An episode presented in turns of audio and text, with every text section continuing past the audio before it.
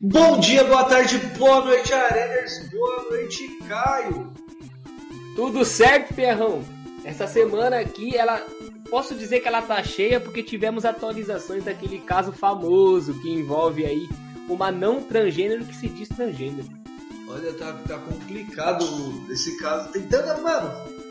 Ai, tem tanta coisa pra falar disso daí. A gente tem um monte de coisa pra falar. E primeiro de tudo é arroba na Arena Cash em todas as redes sociais na Arena Cash, no seu agregador favorito, no Spotify, no Deezer e na puta que pariu de óculos escuros, irmão. E também lá no beacons.aí barra na Arena Cash, onde tem tudo que a gente faz por aqui, né, Pierrão? Tem tudo, velho, tem tudo. A gente tá aí, ó, só segue, só corre. Mano, o caso Haluca já é um dos nossos episódios mais ouvidos. O bagulho tá, tá cabuloso. Vamos farmar em cima? Vamos farmar em cima, filho da puta. Vamos. E se você quer ver o caso Raluca, pula lá pro minuto 44. Se for o futebol, pro minuto 59.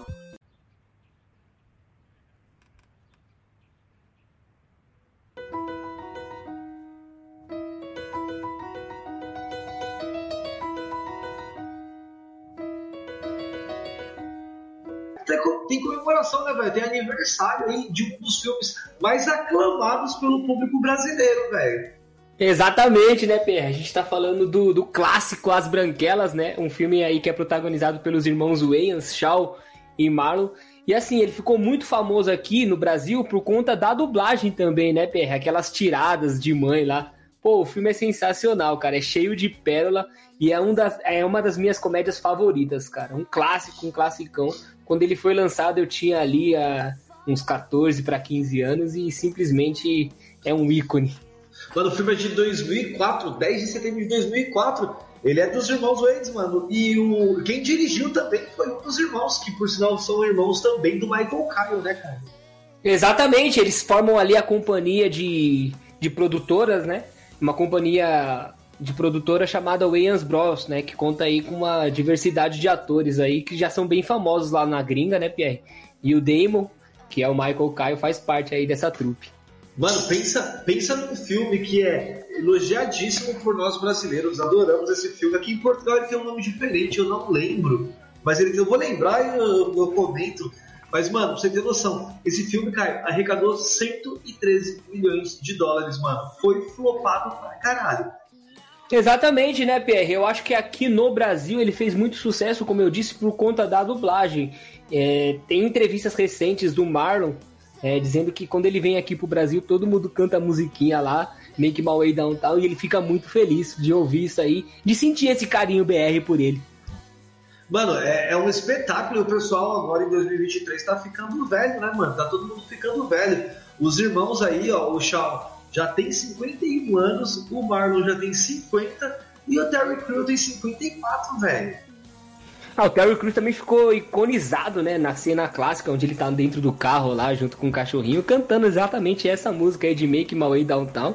É, no escopo do filme era para ele ter odiado a música, já que ele tem uma imagem a zelar ali, mas surpreendentemente ele começa a cantar a música sem errar nenhum pingo da letra. Mano, é um espetáculo aquele momento que eles chegam na festa branca e ele mete aquela frase icônica vocês não avisaram para ele que essa festa é só para brancos, tipo. não, é, tá todo mundo. Tá todo mundo achando que ele vai lutar contra o preconceito ali, ele manda essa. Né? Esse filme é sensacional, cara. Ele quebra paradigmas, é muito Olha, bom. É o, é o tipo de filme, mano, que eu tava conversando com a minha mulher hoje, a gente falando aí sobre comédia agora, Caio. Me veio até na cabeça, por quê? Porque nós estamos é, perto aí, eu vi bastante coisa sobre a morte do Fausto lá do, do Hermes e Renato e tudo mais, os casos de depressão. E o pessoal da 89 lá, a Luca da 89, ela fez um vídeo falando sobre, tá ligado? E a gente vai pegando esses casos de, de comédia, mano. Será que essa comédia aí você pega o Pequenino, que também são dos irmãos Wayne, tá ligado? O próprio Hermes e Renato, as Branquelas. Será que esse filme, se eles fossem lançados, esses filmes, seriados e tudo mais, fossem lançados hoje, velho? Aqui eu tô falando, tipo, no mês de maio de 2023 Será que eles teriam o mesmo espaço que eles tiveram naquele período, mano? Ah, eu acho que sim, PR, muito por conta do lugar de fala, né? São negros falando sobre negros e preconceito. Então eu acho que no caso de Branquelas, talvez daria certo sim por conta do lugar de fala. Já o Hermes e Renato eu acho mais, mais problemático. É, o mesmo serve para South Park, que dura até hoje, né? O South Park fala sobre tudo. South Park teve o Beavis Butthead que voltou com um filme novo, tá no Netflix, se eu não me engano. Maravilhoso, velho. Toda vez que fala de Netflix, olha o Tum Dum. Patrocina nós, Netflix, caralho. Patrocina, patrocina nós e TV. Exatamente, e, o, e o, o, nome do título desse filme em Portugal é Loiras à Força. Loiras à Força. Mano, os nomes dos filmes, os nomes dos filmes aqui em Portugal são uma coisa absurda, velho. São uma coisa absurda, Caio. E teve o, como eu tava falando aí, o caso do, do Hermes e Renato, velho. Eu até descobri uma curiosidade, nem tá na pauta falar de Hermes e Renato, mas tipo, a morte do Fausto foi uma coisa que para mim mexeu bastante. Sempre fui muito fã de Hermes e Renato. E, tipo, e a morte dele foi em 2014, tá? Só, tipo, pra, pra demarcar mesmo aí espaço, o cara era muito bravo. E, mano, o Massacration, velho, durante a turnê que o Massacration fez com Sepultura ali por volta de 2009, 2010, mano, os caras, eles fizeram, o baterista deles era o, o Igor Cavaleira, mano, e ninguém sabia, velho. É, então, é, eu sempre confundi, PR, é, se era zoeira ou não o Massacration, né? Mas eles fizeram um tour, lançaram discos e a música era boa para quem era fã de heavy metal ali, tinha alguma coisa ali, viu? E o que surpreendia eram os vocais, né? Eu não vou me recordar do nome do vocalista, mas ele, Bruno ele é, Detonator. é é o Detonator Bruno Surto que é ativo em rede social até hoje, né? É, ele tava na, tem uma polêmica do Bruno aí que ele namorava a Nive, aí o Castanhari foi lá e pegou a Nive pra ele. Castanhari, cuzão, talarico. Não, salva as devidas proporções, né? Mulher não é propriedade, então ela não tem que ser pega de ninguém. Mas enfim, né, PR, aconteceu isso aí, cara. E assim, é, Hermes e Renato também marcou a minha infância, gostava muito. E quando eles fizeram aquele Super Class ou Master Class, que era Master dublagem, né? Class, né? Maravilhoso. Que depois veio a ser, né, uma febre aqui no Brasil através do TikTok e Kawaii também. Voltou isso aí da questão da dublagem. Mas na época que o Hermes e Renato fez, eles estavam na vanguarda e que sensacional era aquilo, né? Não, aqueles caras eram fora de série. Ainda são, eles ainda lançam bastante coisinha aí na internet. Pra quem é, aguenta a piada, quiser ver, vai lá ver Hermes e Renato. É muito bom, velho. E, tipo, e o próprio As Branquelas, eu assisti esses dias As Branquelas de novo o pequenino, foi não foi quando aparece. Eu assisto, eu gosto muito do filme desses caras, velho. Do os Todo Mundo em Pânico, Caio. Eu, eu adoro filme pastelão. Eu adoro filme pastelão. Então, acaba por ser, tipo, um, um, tipo de comédia que eu acho legal, porque ela é, ela é descompromissada, tá ligado? Sim, Pierre. Aqui no Brasil a gente tem o exemplo do Whindersson Nunes, né? Eu tirei um tempo para assistir a Gota d'Água. É, achei meio fraco de roteiro. Eu achei que ele bebeu muito da água. Ele não soube se inspirar. Eu acho que foi quase uma cópia. Eu acho que a paródia ela é interessante quando você faz uma releitura da situação, não copiar descaradamente. Mas eu acho que é, foi um filme bem honesto, assim, né? No que ele se propunha a fazer. Eu acabei curtindo. Eu acho que é uma, é uma boa distração, mas eu achei o, o roteiro bem fraco. Mas quando o filme é pastelão, como você bem trouxe aqui, quando ele não se leva a sério, né, Pierre? Quem vai assistir acho que já vai sabendo disso. E é, é diversão garantida, cara. Se o cara souber levar ali, é diversão certa.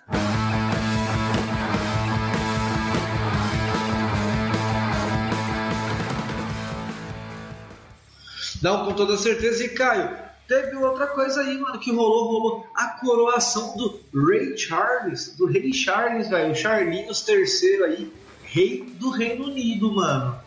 Aos 74 anos de idade, Charles tornou-se o rei no dia 8 de setembro do ano passado, PR, após a morte da mãe, a rainha Elizabeth II, né, que ficou no poder por nada mais, nada menos que 70 anos, cara. Foi o maior reinado do trono britânico de longe. Nenhum outro herdeiro do trono da Inglaterra esperou tanto tempo para ser coroado, velho. Mano, é fugido e eles fizeram uma puta de uma de uma cerimônia lá naquela abadia de Westminster, tá ligado, em Londres. E tipo, isso, e é lá que são coroados os reis e rainhas desde 1066, velho. E vale dizer, né, que o Lula marcou presença lá, né, Pierre, o nosso querido presida aí. E as conversas que ele. Provavelmente as conversas que ele teve com o Rei Charles, não no dia da coroação, lógico, porque ali era toda uma celebração especial, mas bateu muito na pauta sobre meio ambiente, né? O Charles tem essa preocupação aí em relação ao Brasil, Pierre. Olha, é, eu tava acompanhando algumas coisinhas aí relacionadas a. Eu já vou falar da questão ambiental e o europeu querer cuidar da questão ambiental no Brasil. Eu tenho uma visão bem diferente. Mas é, durante essa celebração aí e tudo mais, mano, teve um pessoal que, né, tava ali e tudo mais, e que o pessoal esperava mais as chegadas ali do Harry, da Meghan e do William, né, velho? E tipo, pelas causações que tiveram nos últimos tempos. Se eu não me engano, o Harry ele largou mão da coroa. Não foi o Harry, foi o Harry ou foi o William? Não lembro, foi o William. Olha, Pierre, a, a, linha de sucessão ao trono é um, é um, negócio muito complexo que acontece lá no Reino Unido, Grã-Bretanha e tudo mais. Mas ao que me parece foi, foi isso mesmo. O casal, né, Meghan Markle e o príncipe William, acho que recusaram aí tudo, tudo que é relacionado à, à, sua, à sua ordem britânica lá no, no Reino que, que, que, se perfaz toda essa situação lá. Tem, acho que é, é chamado Reino de, Suez, de Suecei. Bom, é bem complexo essa situação. Então eu não tenho, eu não tenho como te trazer isso, mas parece que aconteceu alguma coisa parecida assim. Ele foi, né? Ele foi até a coração do pai dele, só que a Mega Marca ficou em casa, então. então, mano, aí tá. Eu tava conversando com a minha mulher, minha mulher manja muito dessa linha de sucessão do Reino Britânico aí. Ela gosta muito dessa, dessa pegada de, de da monarquia. E, tipo, ela tava falando, mano, que eles separaram, velho.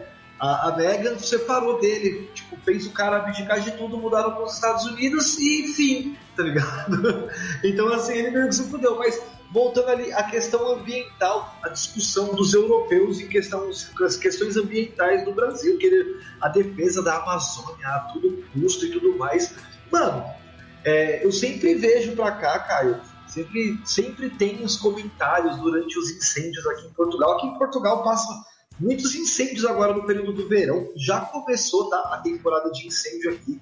Esses dias atrás teve um incêndio perto do meu trabalho. É, incêndio florestal, tá? Só o pessoal entender melhor. E, mano, assim, é, o que eu acho complicado, velho? Eu acho complicado que o europeu ele quer cuidar muito do, da questão ambiental do Brasil, da Amazônia, por causa daquela merda, daquela ideia que a Amazônia é o pulmão do mundo. Velho, é só estudar um pouquinho que você vai ver que a Amazônia não é o pulmão de merda nenhuma. Tá? Tipo, não. E, velho, os caras destruíram toda a porra das florestas deles. E agora quer cuidar da nossa floresta? Por quê? Mano, é, chega a ser calhordice, tá ligado? Eu, olha, vou falar uma coisa pra você eu, como uma pessoa da área ambiental, nós somos da área ambiental e tudo mais, eu gestor ambiental e você engenheiro e tudo mais, mano, vai, esquece a porra da Amazônia, põe fogo logo nessa merda aí que é pra pararem de encher o saco, porque vai acabar tendo guerra por causa dessa porcaria, cara. Não, se for pra ter guerra, eu prefiro a paz, cara. E assim, né, PR? Toda vez que toda vez o Brasil é relacionado com questões ambientais, né? Eu acho que o, que o europeu, até o americano tem uma visão meio deturpada do que é o nosso país. Mas enfim, sempre acaba nessa mesma pauta sobre as nossas belezas naturais, de, vamos por desse jeito, né? ou nossos recursos naturais, eu acho que fica melhor assim. Não, mano, o pessoal tá muito preocupado, tipo, com isso, tá ligado? Só que eles não pensaram que foram eles que destruíram a maior parte da nossa Mata Atlântica, tá ligado? Ali durante o, o tal descobrimento, que descobrimento da ova, tá ligado? Descobrimento da ova. Ah, durante a invasão foi destruído mais de 60, se eu não me engano, 60% da floresta amazônica, tá ligado? Amazônica não, desculpa, Atlântica, da Mata Atlântica. Velho, para! Tá ligado? Não, não queira cuidado que não é problema seu. Eu não vim para cá, para Portugal, por exemplo, para falar para os caras parar de buzinar, dirigir igual gente ou coisa do tipo, mano. Eu tô um pouco me fudendo, vive sua vida, esquece o país dos outros, velho. Eu acho que a questão ambiental ela é sim importante, mas quando ela é trazida para um cunho, digamos, meio que hipócrita, né, onde as pessoas só querem se mostrar ambientalistas, mas não praticar, eu acho que aí a gente tem um problema, viu, PR? Em todo caso, é importante sim, né, as pautas ambientais, desde que ela seja é, levada de, da forma correta e não como um marketing verde. Hein?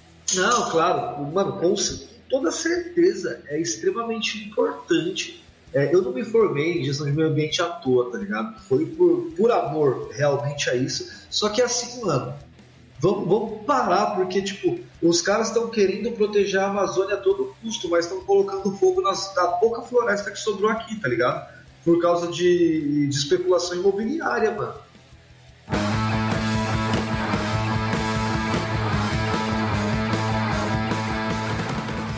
Assunto muito sério, eu acho que o episódio já ficou muito pesado e tá na hora de a gente falar coisas boas. Isso por quê, Pierrão? Médicos do Hospital Infantil de Boston e do Hospital Geral de Massachusetts. Eu achei que eu não ia conseguir falar esse nome, Massachusetts. E aí, tá já, errou, enrolei. já errou, me, me, só, só, só, só consegui dar de primeira. Ambos os Estados Unidos realizaram uma cirurgia cerebral inédita para salvar um bebê que ainda estava dentro do útero da mãe. Eu vi alguma coisa parecida, sabe aonde? Lá no Grey's Anatomy, cara. Que bacana, é, é, muito legal. Se você não conseguir falar Massachusetts, você pode falar Minas Gerais americana, né? Exatamente. Você lembra do, você lembra do Rock Go? Eu acho que tinha alguma fala do do Marco Bianchi que ele falava, não sei o que é a Massachusetts brasileira. A Massachusetts brasileira. Nossa, tirem as crianças da sala. Mano, aquilo era um espetáculo. Mas, mano, falando da cirurgia, a cirurgia cerebral, né, velho, pra infeto, coisa maravilhosa, salvou a vida da criança que tinha uma veia curva no cérebro, não é isso? É, o bebê ele foi diagnosticado, né, PR, com uma má formação aneurismal da veia de Galeano. Não me pergunte o que é isso, eu tô lendo a matéria aqui da Metrópolis. Mas, enfim, a sigla é VGAM e uma dilatação do vaso ali mais importante sistema venoso profundo, né? O bebê tinha 34 semanas aí dentro do útero e eles conseguiram realizar com sucesso a cirurgia. As maravilhas da medicina, né, Pierre? Ah, espetáculo, é sempre bom ver isso. É, mano, a, medicina ela tá aí pra, pra esse tipo de coisa, né, velho? Pra salvar vidas. E, tipo, mano, ainda me, me irrita ver algumas coisas que acontecem relacionadas à medicina mas quando ela está unicamente pensando no bem do próximo, é, é um espetáculo, mano. Exatamente, PR. É legal você falar isso porque eu tenho que parar de falar exatamente PR, porque eu tô repetindo toda hora isso tá ficando um negócio meio grotesco aí. É, enfim, né? Eu sou meio avesso a tecnologias aí, tomando emprego de, de outras pessoas. Inclusive, eu lembro de um papo que eu tive com meus primos lá em 2011, se não me engano, dizendo que o PlayStation 2 devia parar no PlayStation 2, porque quando o jogo começa a ficar muito real, a gente vai começar a confundir o que é real, o que é jogo. E no episódio passado a gente até trouxe aqui, né?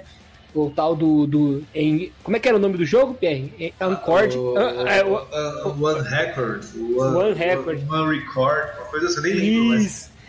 E aí eu acho que perde um pouquinho da graça do jogo. Eu acho que a gente tem que saber que aquilo ali é, é um personagem jogável, senão. Enfim, né? É a minha opinião. Mas no caso da medicina, eu acho que sempre quando a tecnologia evolui, é muito, muito bem-vindo, porque salvar vidas não tem preço. Não, com certeza. A gente vê aí, tipo, os games sendo utilizados cada vez mais, tanto os games quanto a tecnologia em si, né, mano? Em prol de coisas boas e até em prol de coisas ruins.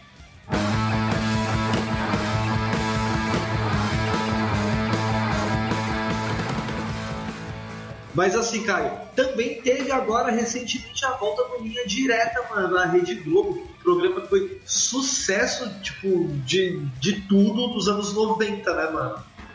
Ô Pierre, eu tinha muito medo, cara, desse programa. Eu ficava em choque, porque geralmente, né, os casos eram próximos ali da região onde eu morava, né? Eles falavam bastante de casos sobre São Paulo. E o Linha Direta, ele tinha uma linha ali que ele seguia, no, no caso, de pessoas que estavam foragidas. Então, na minha cabeça de criança, eu sempre achava que o criminoso estava ali perto da minha casa, cara. Eu tinha um cagaço desse programa. O, o Linha Direta tinha ali uma linha direta, Caio? É, ele seguia uma linha ali onde, ele, onde os casos eram, eram basicamente focados nas pessoas que estavam foragidas. Mano, eu não consegui encontrar outra palavra para descrever essa situação toda. Não, era, era fudido, porque eu, eu, também tinha muito medo, mano. Eu ficava assistindo aquilo e ficava pensando o tempo inteiro. Mano, e se eu ver a pessoa, tipo, pra onde que eu vou ligar? Tem um número, mas eu não tenho telefone, tipo. Ai, eu ficava perdido com essa merda, mano. Então, Terra, a estreia aconteceu aí no dia 4 de maio, né? Tendo como apresentador o Bial. E o primeiro caso que foi apresentado no Linha Direta foi o caso Eloá. Você se lembra do caso Eloá, da repercussão que teve com o programa da Sônia Abrão? Até a Ana Hickman se envolveu nessa história. Teve uma polemiquinha aí, Pierre, né, nas redes sociais, que ela veio atrelada junto a essa estreia aí. Lembro sim, lembro sim. Eu acompanho muitos casos criminais, mano. Eu sou meio que viciado em, em true crime, então, tipo, eu, minha mulher, a gente sempre acompanha bastante coisa. E o caso da Eloá foi um dos casos mais bizarros do Brasil, né, mano? Meio que pode dizer que a televisão que os, alguns jornalistas ali, a televisão, ajudaram para que a morte. Tá claro que culpa do poder público, da polícia militar, do, de todo mundo que conseguiu fazer com que a menina voltasse lá para dentro da porra da casa, do apartamento. Só que, tipo, mano, foi um dos casos mais bizarros da história do Brasil, isso daí, e todo mundo conhece. É sempre bom você ver esse tipo de caso, cara. Por quê? Não por aclamação ou coisa do tipo, mas pelo fato de que você precisa conhecer e saber aquilo que a gente sempre fala, e saber para que você não cometa os mesmos erros, tá ligado? Para que aquilo é uma... não venha a se repetir, velho. É uma linha muito tênue, né, PR? A gente tem que trazer à luz casos como esses pra gente poder se preparar caso ele venha se repetir, né, de alguma forma, né?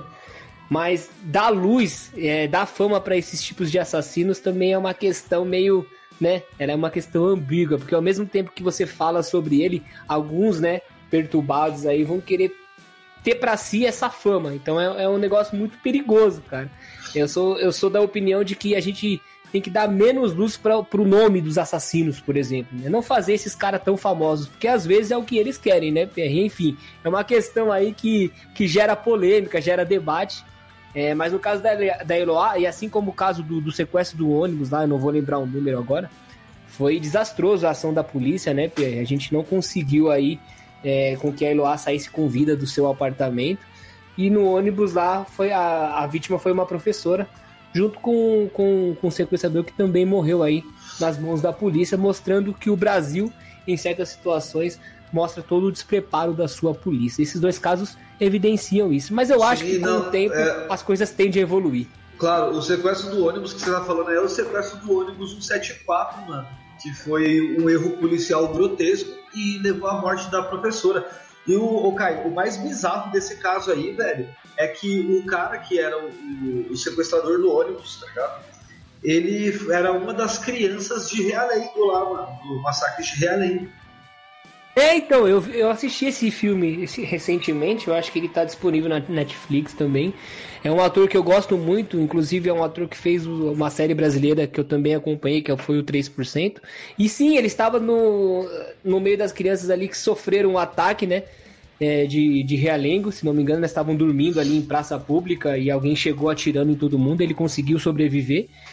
Enfim, aí Tragicamente, ele participou do sequestro do ônibus aí, onde resultou na sua vida sendo retirada pelos policiais aí. Mas infelizmente também aconteceu a morte dessa professora, que era uma, uma pessoa inocente que acabou indo no mesmo balaio aí, né, Pierre? Triste, é, triste reviver essa história. Ela, ela escreveu uma frase no vidro do ônibus lá que ela ficou muito marcada, né, mano? Que é quem não tem nada a perder não sabe quando parar.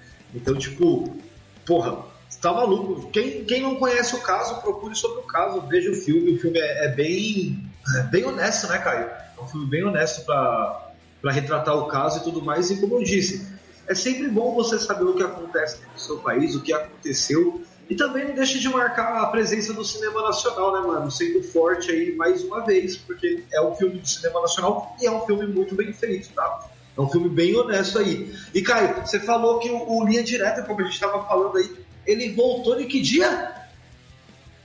Ele voltou no dia 4, numa quinta-feira, PR, com a apresentação dele, Pedro Bial. Puta que pariu, mas vou falar uma coisa pra você, velho. Será que vai ser tão bom? Porque o Pedro Bial é chato pra caralho. ah, o BBB ele foi um, foi um ícone, né? Até estranhei quando ele saiu. Mas enfim, eu confio sim que com ele vai ser, vai ser bom o programa, mas não por conta só dele. Eu acho que dá para tirar muita coisa num programa desse estilo. E eu acho que eles vão para um outro lado agora, né? Eles vão mais pro lado true crime aí. E novamente, PR, estão apostando na nostalgia para ver se alguma coisa dá certo na Rede Globo lá. Eles Porque vão, assim, na minha opinião. hype, né? Na minha opinião, o BBB já foi, cara. Olha, eu nunca gostei de Big Brother, então, mano, pra mim eles vão aproveitar o hype do True Crime no Brasil, que, tipo, não, não só no Brasil, né, mano? Porque, querendo ou não, o True Crime é uma realidade aí, todo mundo acaba acompanhando séries. Teve a série do, do, do Ted Bundy, não, foi a série do Jeff Dahmer, tem filme do Ted Bundy também, tem vários outros filmes do Netflix aí, séries, documentários e tudo mais. E, mano, como você falou que o, o Linha Direta voltou no dia 4 de maio. Eu já vou emendar porque eu não posso perder a, o gancho, velho. Vamos mudar um pouquinho aqui.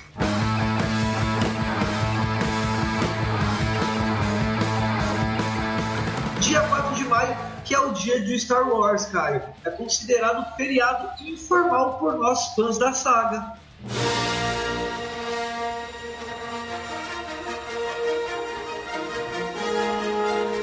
E assim, essa data ela ficou ficou sendo marcada como essa, porque na frase em inglês está escrito May the Force be with you, né? Que fazendo um trocadilho ali fica como se fosse um 4 de maio. E aí os fãs pegaram essa data para eles, né? Dizendo que essa, esse é o dia dos fãs do Star Wars.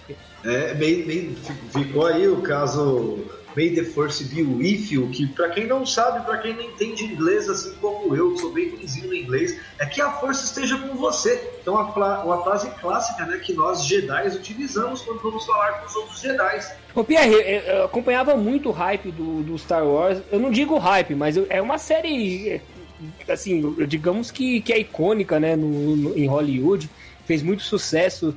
Inclusive tem uma, tem uma situação bem engraçada que o George Lucas ele, ele disse que não queria nenhum royalty sobre a criação do, do filme Star Wars e tudo que acompanhava o que acontecia no cinema, mas sim que ele queria ter parte dos lucros dos produtos licenciados, bonecos, camisetas, é, sabres de luz, e ele não podia estar mais certo, né, Pé? Fez muita grana com essa situação toda aí.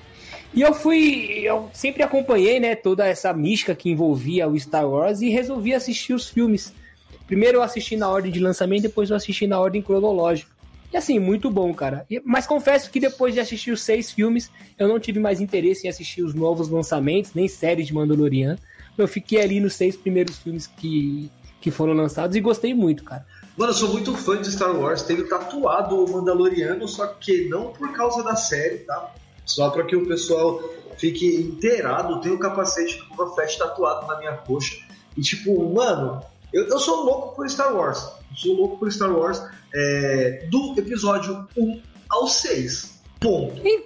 Mano, esse, assisti o episódio 7, tentei ver as outras coisas depois. Mano, na moral, eu acho que a, a Disney perdeu a mão, tá ligado? A, a, volta do Palpatine e os caralho que aconteceram ali me irritaram bastante. Então eu não consegui dar sequência, não, Caio. Então, para mim é uma história muito amarradinha, né? Ela tem um enredo bastante interessante e ela se finaliza ali, né? No sexto filme da saga. Eu acho que tava bom, Pierre, parar por ali. Então, tava eu mesmo. Ótimo. É, então, eu mesmo não tive interesse de ir atrás. Mas você, como um fã mais assíduo da série, pode me pode dizer, pode ilustrar melhor o que foi essa situação, né? Dos novos lançamentos dos filmes. Eu, como espectador, não tive vontade, eu não fiquei hypado para assistir a, aquele primeiro filme que dizem que é muito bom, né? E depois eles tentaram continuar aí, parece que parou por aí. Mano, eu vou falar uma coisa para você, o Star Wars Episódio 7. É, eu fui assistir com uma, tá ligado? Uma gana do caralho. Por quê? Porque era a volta da minha saga favorita, tá ligado? Até então, Star Wars era a minha saga favorita de filmes. Fui assistir, assisti, e, tipo, eu fiquei completamente mordido. Falei, mano, o sabre de luz virou uma coisa qualquer. Qualquer idiota pega um sabre de luz agora. Então, tipo, você meio que mata um pouco do, da essência da história. E, tipo, tem um ator que eu não sou muito fã, que é o Adam Drive, que vai ser o Snape aí no Harry Potter na série, né, velho? Pô, esse cara é a cara do Snape, hein, cara? Não queria falar nada, não. Mas assim, não Ele é a cara do Topodígio. nos, nos seis primeiros filmes que eu assisti do Star Wars, cara, para você conquistar um sabre de luz, você tinha que fazer todo um escalonamento do, do da sua história, né? Passar por uns treinamentos Você tinha difíceis. que ser merecedor, mano. Não era qualquer Exato. um, tá ligado? E aí, não porque, tipo, ai, a Ray pegou uma mulher. Não, mano. A Ray pegou, o Finn pegou, a Pasma mexeu no sabre de luz. Todo mundo mexeu no sabre de luz, tá ligado? Virou putaria, tá ligado? Virou putaria, Eita. então acaba que irrita pra caralho, velho. Então, assim, é, Star Wars pra mim é do 1 ao 6, independente da ordem que você vai assistir. Se você vai assistir 4, 5, 6, 1, 2 e 3, ou 1, 2, 3, 4, 5, 6. A ordem certa é, 3, é 4, 5, 6, 1, 2, 3, tá só. Eu recomendo assistir na ordem que os filmes foram lançados e não, não é assistir na, em ordem cronológica porque é, se você for seguir a ordem cronológica, tem que assistir os, os filmes mais novos primeiro, né, Pierre? Sim, eu acho sim. Que... A trilogia, a, trilo... a segunda trilogia é primeiro. Então, mas aí eu, eu, recomendo assistir na ordem dos lançamentos, porque você vê que a, que a tecnologia ela evolui muito, né? De um filme para outro. Então eu acho que a sua experiência vai ser bem mais satisfatória se você assistir na ordem de lançamento. Porque aí você vai conseguir ver que os efeitos especiais mudaram bastante. E aí lá pro finalzinho da sua experiência vai ter Samuel Jackson, né? E aí a experiência explode. explode fica muito é, bom. Mara, é maravilhosa. E Caio, é, o, mês de, o mês de maio também, velho, graças ao Star Wars, no dia 25 de maio é comemorado o dia da toalha, que é o dia mundial da cultura nerd, do, da cultura geek e tudo mais. E, mano, sabe por que essa data foi escolhida e por que leva o nome Dia da Toalha?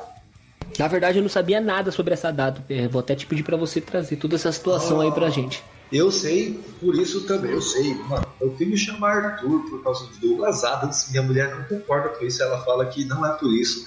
Ela fala que é por causa do rei. Mas para mim tem a minha história. Nossa, nossa, uma nota aqui, uma nota aqui. Eu detesto é, Mochileiro das Galáxias. Ah, detesto, vá, detesto com todas as minhas forças. Eu li, eu li eu todos. É Mochileiro, Mochileiro. Mochileiro das Galáxias. das Galáxias. Detestei, detestei, detestei. Eu vou te expor, eu vou salvar essa cal e vou jogar na internet. Você não está falando isso. Velho, o Guia do Mochileiro das Galáxias é a segunda melhor saga de livro de todos os tempos aí, tá? Só pra você saber. E é graças a isso o Dia da Toalha, graças ao Guia do Mochileiro das Galáxias e graças à data de lançamento do Star Wars, que foi no dia 25 de maio de 1977, mano. Então, é comemorado isso. E Guia de Mochileiro das Galáxias, você ia trazer alguma coisa aí, não era? É, então, eu, eu li todos os livros, né? Eu comprei a coleção completa. Eu tava muito hypado pra, pra, pra ler esse, essa série de livros. Só que eu odiei, cara. Eu achei que o, que o criador ele vai, ele vai muito além e não consegue explicar de onde que surgem aquelas situações. Parece que ele estava escrevendo, e como é de uma galáxia muito distante, eu vou escrever qualquer coisa aqui que der na minha telha. Essa é a minha opinião, né? Não vou me hatear por causa disso. É questão de gosto. Não, vamos sim, eu vou fazer o Put Sky. Só para você saber, vai rolar o Put Sky amanhã, 72 horas, tá? 72 horas. Então, tipo, mano, e aí, ó, falou de galáxia, tem o novo filme dos Guardiões da Galáxia, né, Caio?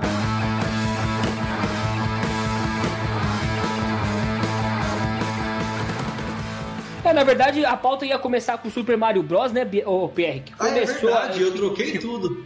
É, que conquistou a estrela dourada aí, né? Alcançando um bilhão em bilheteria mundial. Aqui no site que eu tô lendo, tá dizendo que ele já garantiu a maior arrecadação do ano. Eu não sei como. Né? Eu acho que pelos meses que restam, né, Pierre, não tem como outro filme alcançar ele. Eu imagino que seja isso. Olha, mas, tem em... que ser muito pica para passar isso daí, tá? Então, mas aí o filme de animação, né, alcançou aí ah, o seu 1 bilhão em bilheterias e já tá figurando entre aqueles 10 que a gente listou, né, Pierre? Olha, ele já é, ele já tá entre as 10 animações mais assistidas de todos os tempos, mano. Ah, de filme, de filme no geral ele não entrou ainda. Ainda não, ainda não, ainda ah, tem tá. tempinho. E também tem já informações aí de que o, o filme já vai sair no próximo mês na, nos streams, né, cara? Nos próximo, ah. No próximo mês sai na Prime Video, velho. Já sai da Prime Video? Pô, Prime Video eu sou assinante, eu vou poder acompanhar aí o Mario. Mano, a Prime Video é um espetáculo, eu gosto muito. E sai na Prime Video no próximo mês. Eu só, só pegar a data aqui que eu anotei a data em algum lugar. para não esquecer e não aqui tá minha no bloco de notas, no bloco de notas. Super Mario dia 25 de maio, no dia do Orgulho Nerd, sai Super Mario na no, no, no Amazon Prime e sai também para aluguel, mano, no YouTube, Apple TV, Claro TV, é, Sky, Vivo Play, Wall Play, Watch e Microsoft, mano. E Pierre, você começou né, pauta falando sobre Guardiões da Galáxia Volume 3 e tá tendo todo um hype em cima desse filme, cara. Ele tá sendo bastante elogiado e já tá batendo recorde de bilheteria também nos Estados Unidos, cara. Mano, é, eu só tenho, assim, como eu disse para você eu, no, na nossa reunião de pauta, gosto muito, para mim, Guardiões da Galáxia 1 é o melhor filme da Marvel, tá ligado? Junto com o Pantera Negra e com Guardiões da Galáxia 2. Só que perdeu o hype já, né, velho? Tem aquela. A apelação ela é muito maior do que a vontade de qualquer coisa dentro da Marvel. Então, PR, mas ainda mais nessa indústria aí, eu acho que fazer as coisas pelo hype também tira um pouco do brilho dessa situação toda. Porque baseado nisso, a Marvel lançou uma porrada de filme. E você viu que a qualidade foi, não foi lá essas coisas, né? A gente teve aí Homem-Formiga e Mulher Vespa no Quanto Mania, que foi péssimo. O próprio Pantera Negra 2 também foi muito aquém. Toda essa fase 4 da Marvel tá muito ruim. E eu acho que como eles viram que a, a, até a fase 3 fez muito sucesso, o povo ficou muito rapaz tanto é que os Vingadores aparecem diversas vezes na lista de, de bilheteria aí, né? Essa lista de mais de um bilhão de dólares arrecadados. Enfim, eu acho que quando você vai muito pelo hype, também pode ser que o seu filme fique muito batido, feito às pressas e com um roteiro não tão legal. Não é o caso de Guardiões da Galáxia 3, que demorou seis anos para ser lançado. Né? Seu antecessor foi lançado lá em 2014 parece, né, pelo que eu tô ouvindo aí pelo barulho da internet, é um filme muito bom, Pierre. E conta a história do, da origem do, do Rocket, né? O que pegou deve, ter pegado muita gente aí de surpresa. Né? Porque o Rocket, para quem não sabe, é um guaxinim, então mostra a história quando ele era um guaxinim filhote. Ah, mano, é fudido porque, olha, vou, vou te falar uma coisa, velho. Os como eu disse, os Guardiões da Galáxia, para mim, o filme é o melhor filme da Marvel, tá? Disparado, o 1 e o 2, eles são um espetáculo, junto com o, o, Pantera Negra e agora o Pantera Negra Wakanda Forever, que, mano, é, é, um absurdo de filme. Todos os outros são um lixo, mas o Pantera Negra e o Guardiões da Galáxia é muito bom. E, mano, os Guardiões da Galáxia mal chegou e já ameaça o reinado de Super Mario, tá? Porque eles já passaram a casa dos 300 milhões de dólares em bilheterias, mano. É, você fala de primeira semana, né, Pierre? Porque eles também Sim, fazem esse ranqueamento. Yeah. É, eles fazem ranqueamento eles fazem ranqueamento de primeira semana, segunda semana, terceira semana, até o filme sair de cartaz, né? Então ele tem esses comparativos, aí quando o filme sai de cartaz ele junta tudo. E aí é aquela explosão da bilheteria. É, só não Mas, enfim, sair de cartaz e voltar de cartaz. Sair de cartaz e é... voltar de cartaz, caralho. E, e, tem tudo a, e isso aí tem tudo a ver com James Cameron, viu? Foi ele que, que arquitetou todo esse plano aí pra ser a maior bilheteria do mundo, né? A maior James Cameron, de todos os James tempos. Cameron que é o cara que fez o mergulho de submarino mais profundo da, da história, você sabia disso? Sabia, isso aí foi, foi zoado lá no South Park também. ah, é verdade. Ele, ele fez, se eu não me engano, 13 km e meio nas Costas Marianas, mano brabíssimo. Tinha necessidade? Nenhuma, mas muito foda. e quantos milhões foram investidos ali, né, Pê? Porque para você fazer um submarino que chega ali perto das fossas das Marianas não deve ser barato, não. Ah, não, nem um pouco, pô, cara. Mas o cara é um espetáculo, né, velho? Eu não gosto do, do trabalho do James Cameron. Não vou falar para você que eu sou fã de Avatar. Não, não sou, não gosto de Avatar. Eu acho um filme super estimado, assim como Metallica. Então, o, o, Avatar se garante muito nos efeitos especiais, né? em toda a mística que foi criado, porque parece que o, o próprio James Cameron criou um hype sobre isso, dizendo que acho que há cinco anos atrás, eu não sei quando foi lançado o Avatar 1, ele falava que não tinha tecnologia suficiente para fazer aquele filme, então ele criou todo um hype em cima disso, né, Pierre? O filme é bom, mas como você bem trouxe, ele se, se prende, ele se, se reforça muito na, nos efeitos especiais, não como roteiro, né? Não, Avatar 1 é de, tipo, só de 2009, cara, só tem 13 anos, 14 anos. Então, na época, na época ele criou um hype gigantesco, porque até então, segundo ele, ele não tinha tecnologia suficiente para fazer aquele filme. Não, então, ele Honest... foi honestíssimo, show de bola, isso foi verdade, tanto que o, o que ele fez no trabalho do Avatar 2, com certeza é, foi uma estrutura fodida, porque ninguém esperava que ele fosse. Mano, você subiu muita régua. É o que a gente fala do Joker aí nos Exato. episódios. A régua já tá lá na casa do caralho. Então, tipo, qualquer merda que você fizer abaixo daquela régua vai ser ruim, mano. Por mais que não seja. Então, tá. Subiu o sarrafo. E você trouxe para mim um gancho perfeito, porque eu queria que você me dissesse de quem é essa frase aqui, ó. Introduza um pouco de anarquia perturbe a ordem vigente e então tudo se torna um caos. Eu sou um agente do caos e sabe, a chave do caos é o medo. Olha, essa, essa frase é da Haluka? Olha só o tamanho desse link. Não é da Haluka, tá? Não é da Haluka. Essa frase é do Coringa, do meu filme preferido do Batman, que é o Batman Cavaleiro das Trevas. O Coringa fala essa frase por Harvey Dent enquanto ele tá na cama hospitalizado para exemplificar o seu personagem, né? O que, que é o Coringa? É exatamente essa frase aqui, um agente Sim. do caos. E o Haluka tem sido o agente do caos da internet ultimamente.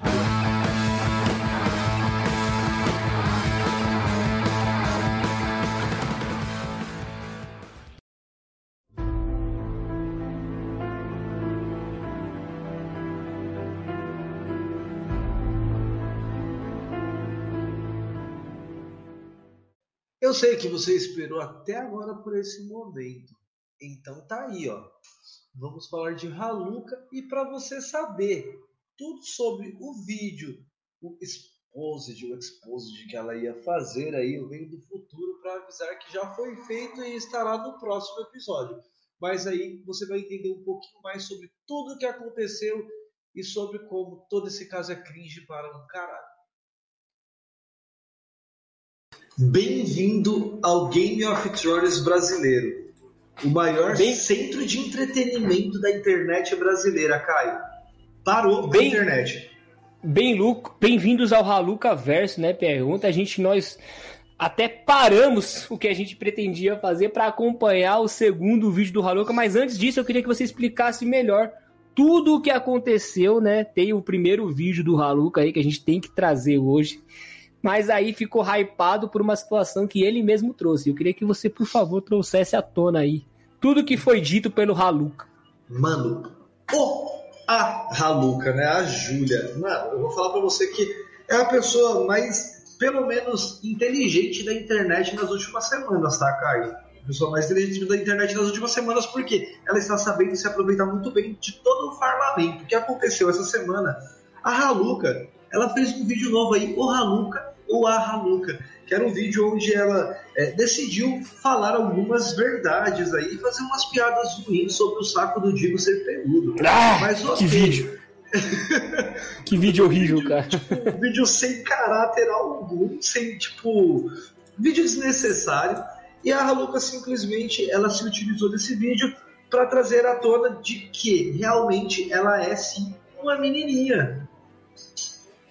Exato, exato. É, foi, foi isso, exatamente isso que aconteceu. Para quem não sabe, a gente já trouxe em episódios anteriores. Por favor, voltem um episódio para entender essa treta toda entre Haluka e Janelle. E aí misturou com o Tio Jim, Putones, Ramsés, enfim, todo mundo. E aí, o Halukita, ou a Halukita, lançou um, lançou um vídeo aí, PR, ameaçador, dizendo que ele vai atrás de todo mundo que falou dele na internet. Só que assim, né? A gente está falando do Haluco, então não espere sentido nenhum nas coisas que ele fala.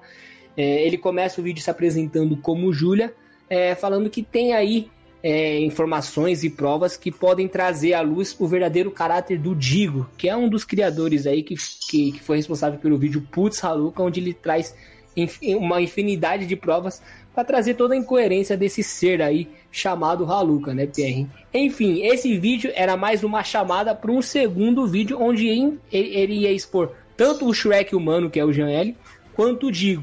Mas isso, Pierre, adivinha só, não aconteceu, porque a gente, de novo, tá falando do Haluka, o maior mentiroso da internet. Mano, eu vou falar um bagulho pra você. O hype foi tão grande. Você via ali o Tio Jim em live, o Jean Você mesmo, né, Pierre? O, o eu, Pierre, eu nunca vi o Pierre tão hypado. Eu tava aqui parado, falei assim, mano, Caio, não vamos gravar porque eu preciso ver o que esse filho da puta vai falar. Porque assim, mano, vamos lá. É, é um caso bem, tipo, bem engraçado, velho. Eu vou falar uma coisa. É, confio nos demais personagens dessa, dessa história, dessa novela aí que tá acontecendo? Não, não confio, tá? Eu não confio nem um pouco. Por quê? Porque todo mundo ali tem alguma coisa devendo, tá ligado? Todo mundo ali tá devendo alguma coisa, ninguém ali é santo. Ah, Luke é o pior. Porque a gente já até comentou sobre isso. É, antigamente, anteriormente, ela pegava os caras e os cuzão pra falar mal e pra fuder, pra expor na internet, então ninguém ligava, porque ela pegava cara igual o Luizão, o pai do, do menino do Outfit, esse pessoal, e realmente tá todo mundo cagando pra esse pessoal aí. Só que aí teve o um vídeo da, que ela fez com a mãe de um menino do, do Discord lá, que foi uma puta de uma sacanagem, tá ligado? E aí teve o caso do GL também, que também foi outro caso que, mano, olha, eu, eu não sei, Caio, de verdade, eu não consigo passar pano para ninguém nesse caso aí, mano. Só que assim, é, ela falou que tem alguma coisa muito grave do GL para trazer. E eu espero muito que tenha realmente para que o meu hype não seja à toa. Eu vou ficar a favor do GL, depois eu vou bater no GL, porque eu só quero estar contra a Haluka.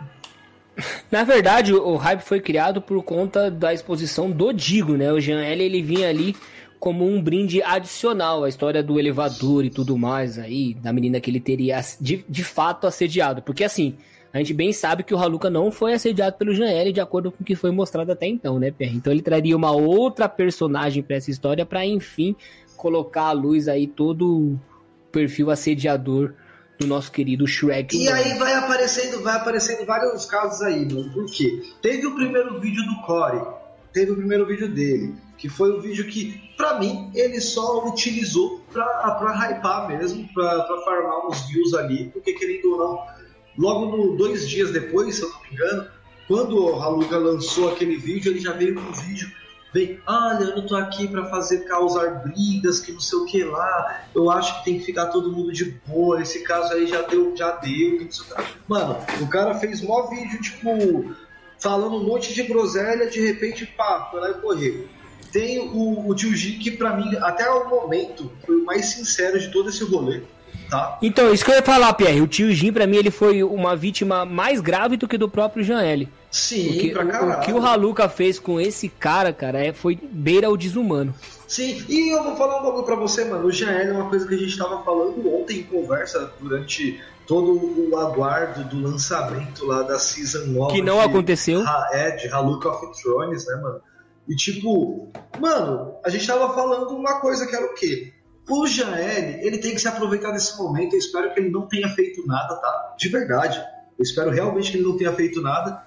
E, eu, mano, duas coisas. O Jael é um cara completamente, é, tipo, sem apelo Crinjola. midiático, tá ligado? Cringe pra caralho, sem apelo. Sem carisma, né, Pierre? Ele não tem carisma, carisma zero. Então, tipo, porra, muito boa sorte pro menino aí, tá ligado? Porque agora ele pode hypar mais uns farmar mais uns, uns viewzinhos aí, consiga ajudar o pai dele que tá mal lá. Acho errado que a Haluka fez de falar que o pai dele que se foda os caralho.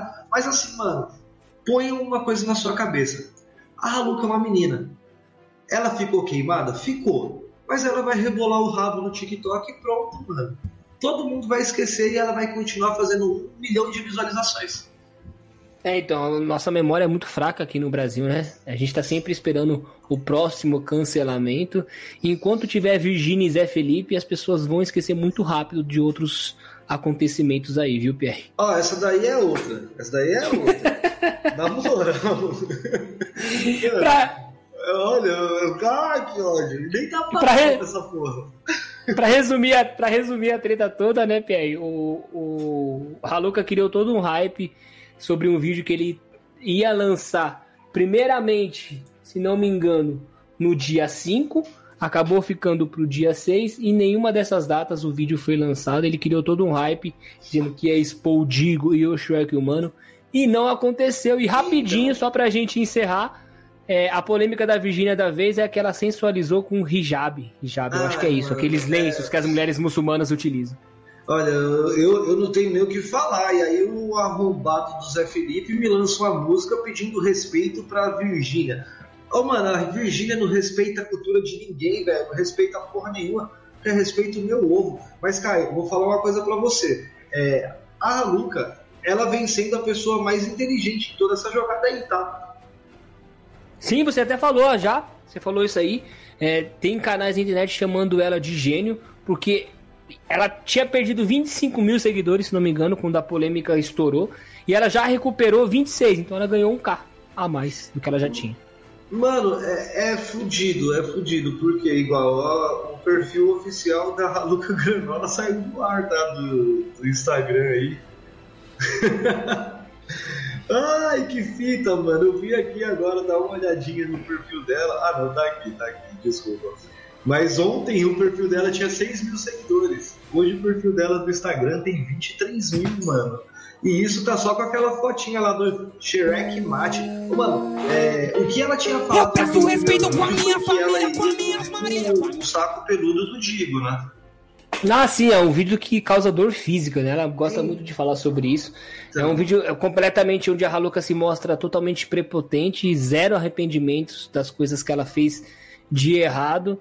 E assim, cara, de verdade, eu acho que tá muito difícil pro Haluka reverter essa situação. Mas enfim, eu acho que ele ainda pode cair atirando, ou ela pode cair atirando. Mano, e só vou vendo, tipo, cada vez mais os stories, né? Tipo, vai aparecendo story, story, story, story. É... Eu acho que, mano, o que eu acho realmente é que ela me me tirou porque eu, eu segui o perfil dela do Instagram ontem pra ver os stories, porque eu não tava conseguindo ver, eu te falei. E aí, mano, hoje eu vim olhar aqui agora de novo. Eu de novo não consigo olhar os stories dela e eu não consigo nem seguir, pra você ter noção. Ela Só que eu tava seguindo ontem. Eu não tava seguindo ontem. Ah, então aconteceu alguma coisa aí, ou se não pelo engarrafamento de, de novos seguidores, alguma coisa deu aí porque ela criou um hype gigantesco. Não, ela criou um hype fudido, então todos vocês aguardem 72 horas que a Haluka vai invadir o plenário do Brasil, né, cara? Eu acho que mais uma vez não vai ter vídeo nenhum, eu acho que ela não tem nada contra ninguém. O máximo que ela pode fazer é expor essa menina aí que supostamente o Jean teria assediado. Mas enfim. Dito tudo isso, Pierre, eu sou o Caio, respeita a minha família, respeita as minhas Marias, respeita as minhas Virgínias. E eu sou Pierre Tio G, a fada sensata.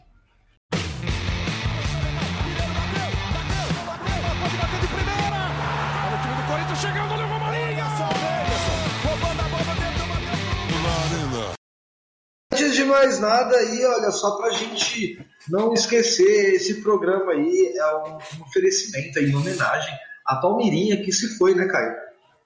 Exatamente, né? A Palmeirinha Onofre aí nos deixou, né? Ela trabalhou por 13 anos aí, Pierre, em programas culinários da TV Gazeta, ficou muito famosa, né? A gente sempre associa receitas de vó com a Palmeirinha e ela nos deixou aos 91 anos em uma carreira exemplar na televisão, cara. Todos os nossos sentimentos da família aí.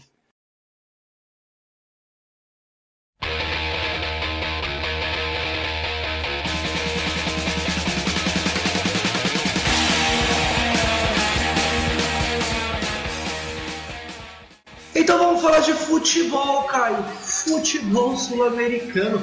O ódio, o karma da minha vida. Hoje tem, olha, Sul-Americana, tem Libertadores, tem Campeonato Brasileiro, velho. O futebol tá com a rodada cheia, Perrão, e três campeonatos pra gente discutir aí o que é esse calendário sul-americano, não é verdade? E vamos começar falando dela, a Copa mais importante internacional, que é de fato a sul-americana, e isso não é meme. Mentira, é meme sim, porque a Sul-Americana é a série B das competições internacionais, Pierrão. Ah, a gente começa eu, aí. Eu passo pano pra Sul-Americana, tá? Só pra. a gente começa aí com, com jogos que ninguém liga, que é Huracan e Danúbio 1x1, Pierre. Taquarai 3, Oriente Petroleiro 1. Magalhães 2 e César Valerro 2. Palestino 0, São Lourenço 0, tá aí um jogo bosta. E teve bastante jogo merda, tá? Guarani 1, Emelec 1, Mil... Opa, esse aqui é importante. Academia Puerto Cabelo 0 e Tigre 3. Audax Italiano 2, Blooming 0. Defesa e Justiça 4, Penharol 1. Penharol já era, né, mano? Penharol já era, Penharol já triste, era com, triste com toda a sua força. E por fim, o jogo que ninguém se importa, Universitário 2 e Santa Fé 0. E eu vou deixar meu amigo Pierre falar sobre os jogos do nosso BR aqui, dos times brasileiros, Pierrão. E aí, olha, olha isso, na sequência nós já tivemos dois jogos bosta, tá? Que é simplesmente o Tolima contra o São Paulo 0 a 0 E não foi um jogo ruim pro São Paulo, não, tá? O São Paulo jogou bem, não jogou mal. O, o Bragantino, o time da Salsicha Voadora, 0x0, o maior campeão, não é o maior campeão, estaria trocando com o Independente, é o Estudiante só. Então é, parece, parece. É, parece. não é com ninguém. O Fantástico, que para mim esse ano não escapa da Série B, perdeu de 1x0 do New Old Boys. Nesse jogo o Santos macetou o New Old Boys, cara. Perdeu muito gol na cara. E no finalzinho eles foram punidos aí com a velha máxima: quem não faz, toma, cara. Quem não faz, toma. É, não, e é fudido isso. E olha, o Santos tem dois jogadores que eu acho muito bons, que é o lateral e o, e o Leonardo lá, o Marcos Leonardo. O lateral é João alguma coisa, se não me engano. Não, sim, o Santos, é, como eu disse, agrediu bastante e foi punido aí com um gol no finalzinho, tomando aí a, a sua primeira derrota na Sul-Americana, se não me engano. Não, é o Lucas Pires, cara, o lateral. Lucas, Lucas Pires. De João. O Lucas Pires e o Marcos Leonardo são muito bons de bola, esses dois, tá? E o Santos perdeu aí, o Santástico perdeu. Aí, Caio, nós temos, mano, temos o Goiás que meteu 2 a 0 no ginásio em esgrima lá na Argentina. Temos o Botafogo com mais um jogo merda. Três jogos merda foram jogos de brasileiros, mano. Só que o Botafogo jogou contra a LDU de Quito, lá no Rio de Janeiro, mano. E o Fortinha, Caio. Ah, meu Deus, Fortinha. Meu Deus! O Fortinha meteu 6 a 1 nos estudantes de Merida. É uma sacanagem um time profissional jogar contra um time de estudantes, Caio. Exatamente, é o próximo adversário do Corinthians, hein? Fica ligado. Olha, vou falar nada, vou falar uma coisa pra você, ó.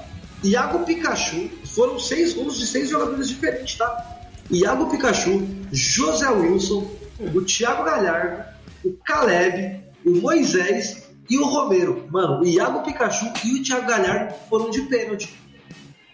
Dá, dá assusta esse Fortaleza, né, Pierre? Com certeza não será um dos times que brigam para cair no brasileiro. Eles também estão muito bem posicionados lá. E assim, muito bom ver time em ascensão goleando numa competição internacional. Fico muito feliz, sou muito fã do Fortaleza, porque o nosso ídolo Rogério Ceni treinou esse time e fez história lá, né? Uma história Mano, não tão. For... É, não, mas o Fortinha na, Libertadores, na Libertadores, na Sul-Americana, ele tem três jogos e três vitórias, tá, Caio? Sim, se não me engano, acho que todos foram por goleada, né, Pierre? Se não me engano, acho que um ou outro que ele não conseguiu, porque o saldo de gols do Fortaleza é mais 11, cara. Então, ó, só, só o Fortaleza. Só tomou um gol. Sim, só o Fortaleza e o New Old Boys ganharam os três jogos. Tipo, Sim. mano, o Fortaleza tá fazendo uma campanha do caralho e eu vou te falar que seria uma injustiça o Fortaleza não ser campeão dessa porra, tá? Pô, vai ser muito legal. Eu, como São Paulino, abriria a mão fácil da Sul-Americana já nessa fase agora, pra focar no Brasileirão e deixar o Fortinha conquistar esse título aí. Eu ficaria extremamente feliz. E o que eu queria trazer, imagine esse Voivoda no Corinthians, cara. Mano, você tá maluco. Eu, olha, eu, eu queria muito que o Fortaleza se preocupasse mais com a Sul-Americana e esquecesse o brasileiro, tá? E Pierre, eu, rapidinho eu vou passar pelos grupos aqui. No grupo A, a gente tem a LDU de Quito como líder com 7 pontos e o Botafogo em segundo com 5, cara. E lembrando que na, na Sul-Americana só classifica o primeiro lugar, tá? No grupo B, a gente tem nenhum brasileiro, a gente tem Huracan como líder e Danúbio em segundo. No grupo C, Bragantino é o líder com 7 e Estudiantes é o vice-líder com 7 também. Então esse grupo tá disputado aí. No grupo D nós temos São Paulo com 7 e Tigre com 6. Abre o olho em São Paulo. Na verdade, não, por favor, caia já nessa fase, porque você tem que focar no Brasileirão, senão a queda é iminente. No grupo E nós temos o New Old Boys em primeiro com 9 e o Audax Italiano com 4. O Santos também vem ali em terceiro com 4, então a situação do, do Santos é preocupante, talvez não classifique para as fases de oitavas de final aí.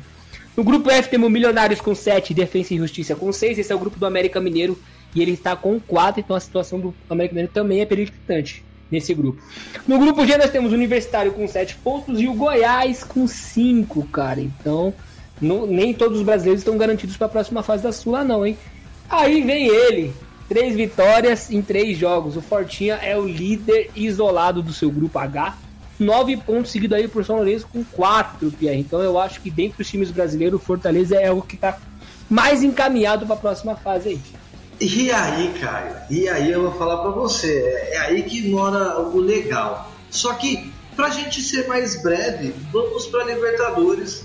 Vamos pra Libertadores pra gente passar rápido e falar um pouco mais do Campeonato Brasileiro, porque senão a gente vai se exceder. O que você acha? Não, concordo plenamente. Vamos embora. Então, olha isso. Eu vou falar alguns jogos bostas, tá? então, no, Newblense 2x1 no Alcas, o Alcas que é o terror do Flamengo. O Liverpool e o Argentinos Júnior foi 2x2. Atlético Nacional e Olímpia 2x2. Sporting Cristal e Strongs 1x0 para o Sporting Cristal. O Cerro Porteiro tomou 4x0 do Bolívar. O Colo-Colo perdeu para o Boca Juniors de 2 a 0. O Independiente ganhou de 4 a 2 do Metropolitanos. O Patronato e o Melgar, Patronato meteu 4 a 1 no Melgar só. Deportivo Pereira, o time do dono do Boteco, ganhou de 2 a 1 do Mônagas. E é isso, e aí tiveram os times brasileiros, que é o que agora vai ser o, o legal de falar. Por quê, cara? Porque o Fluminense ah, o Fluminense. Que coisa maravilhosa. O Fluminense meteu 5x1 naqueles racistas safados. Com o hat-trick do Cano, hein, PR? Faz o L. Olha, eu vou falar para você, o, o, torcedor do Flamengo tava falando, vi hoje no Instagram, que o torcedor do Flamengo tava falando que agora tinha treinador, que eles não tinham medo do Cano entrar não, que o Cano podia entrar a qualquer hora, que ia ser só de quatro. Jesus amado. O Fluminense mantém a minha opinião do episódio passado. Eu acho sim que é um refrigerante de 3 litros. Logo, logo perde o gás, porque essa intensidade que eles estão jogando não é normal. Já tá, já tá trazendo resultado ruins no, no Brasileirão, né? Hoje, se não me engano, empatou com o Vasco. Mas assim, o que o futebol Fluminense tem mostrado de beleza, cara, é uma coisa impressionante. Mas eu continuo achando que esse time não vai ter gás pra, em nenhuma das, das frentes que ele disputa vai chegar bem no brasileiro, mas eu acho que, por exemplo, na Libertadores, logo logo ele cai para um time brasileiro. Se pegar o Palmeiras, então, eu acho que é caixão e vela preta, Pierrão. Olha, eu torço para que pegue e que destrua o Palmeiras sempre. Então, tipo, o outro jogo caiu 2 a 2 Nacional e o time do DVD, o Nacional contra o Internacional. É, o Internacional dominou esse jogo, Pierre. É, saiu na frente, se não me engano, fez 1 a 0 aí o time do, do, do, Nacional empatou, ele fez o 2 a 1 e dominou o jogo, mas aí acabou sendo castigado pelo empate, que é um péssimo resultado jogando em suas casas, né? Já já a gente vai falar da classificação para ver se isso impactou tanto assim. Sim, sim, sim. Teve um 2 a 0 do Palmeiras no Barcelona de Guayaquil. É o que eu falei. Quando a gente for falar da classificação, vocês vão ver. O Palmeiras é muito mais time que qualquer um dos outros times que estão aí na Libertadores. Então, o que impressiona nesse jogo, o que impressiona nesse jogo, PR, é a facilidade com que o Palmeiras chegou ao seu gol, cara, com muita naturalidade. É, é, impressionante como esse time joga por música, cara. Foi um resultado que foi conquistado fora de casa com uma facilidade que assusta. O Atlético do Paraná ganhou de 2 a 1 do Libertad, muito bom resultado. O Mengal empatou 1 a 1 com o Racing lá na Argentina, isso é um resultado, puta de um resultado. O Atlético Mineiro ganhou de 2 a 0 do Alianza Lima e eu deixei o Corinthians por último. Por quê, Caio? Porque foi estreia do Fechou. Exato, só vale pontuar aí que essa foi a primeira vitória do Atlético Mineiro na Libertadores, tá? E foi com dois gols do Igor Gomes. e olha aí, olha o Igor Gomes fazendo saudade do peito São Paulino do Caio. Meu Deus do céu, mano, foi a estreia, foi a estreia do, do Vanderlei Luxemburgo, novo treinador do Corinthians. É, são quatro treinadores em dez dias, Caio. Será que Exatamente. tem chance disso dar certo? Eu não acredito, mas assim, é, acredito muito no trabalho do Professor, tá? Acredito muito no trabalho do Professor. Já deu para ver uma cara diferente, mesmo no segundo, no segundo tempo, o time do Corinthians morrendo de um jeito asqueroso. O Corinthians perdeu de 2 a 1 do Independente Del Vale e se tornou uma pedra tanto no sapato tipo, de algumas torcidas brasileiras quanto no sapato do Corinthians, velho. É a segunda vez que os caras vão na arena e é a segunda vez que os caras ganham do Corinthians na arena. É, como você bem trouxe, né? Se não me engano, de 13 jogos contra brasileiros, o Del Valle conseguiu ganhar 11. É um, é um número assustador já não é um time que a gente possa ignorar, né, Pierre? Porque toda vez ele apronta para cima dos brasileiros. E dessa vez eles aprontaram lá na Neoquímica Arena. O Corinthians precisava muito desse resultado dentro de casa, né? Porque agora tem uma missão muito mais complicada para avançar na competição. Mas enfim, o Lautaro Dias abriu o placar logo aos 22 minutos com um petardo. Há quem diga que foi falha do clássico, eu não vejo assim, porque foi uma bola muito forte pro gol ali. Pra ele pegou já ela no alto. Cássio, não, tá? Falha do ele Fagner. Pegou... Ele pegou ela já no alto ali, né? Meteu a bicuda nela e fez um belo gol. O Roger Guedes, sempre ele, né? É, é, o único jogador do Corinthians aí que, que tá se salvando nos últimos tempos. Ele e o Cássio. Meteu um golaço ali numa bola que ele tava meio com o corpo virado para trás. Ele conseguiu achar ali um gol. Foi um belíssimo gol numa troca de passes com o Adson, se não me engano.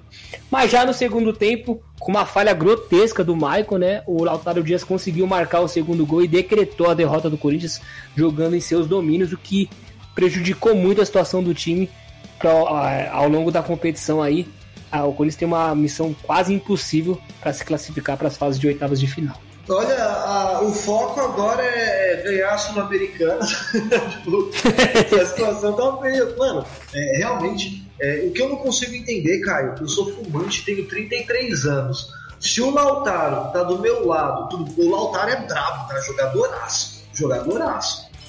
Se ele tá do meu lado, naquela corrida, naquele passe errado do Michael, que foi ridículo, Ô, velho, eu duvido que eu arrancasse a perna dele do lugar. É, então ele fez um.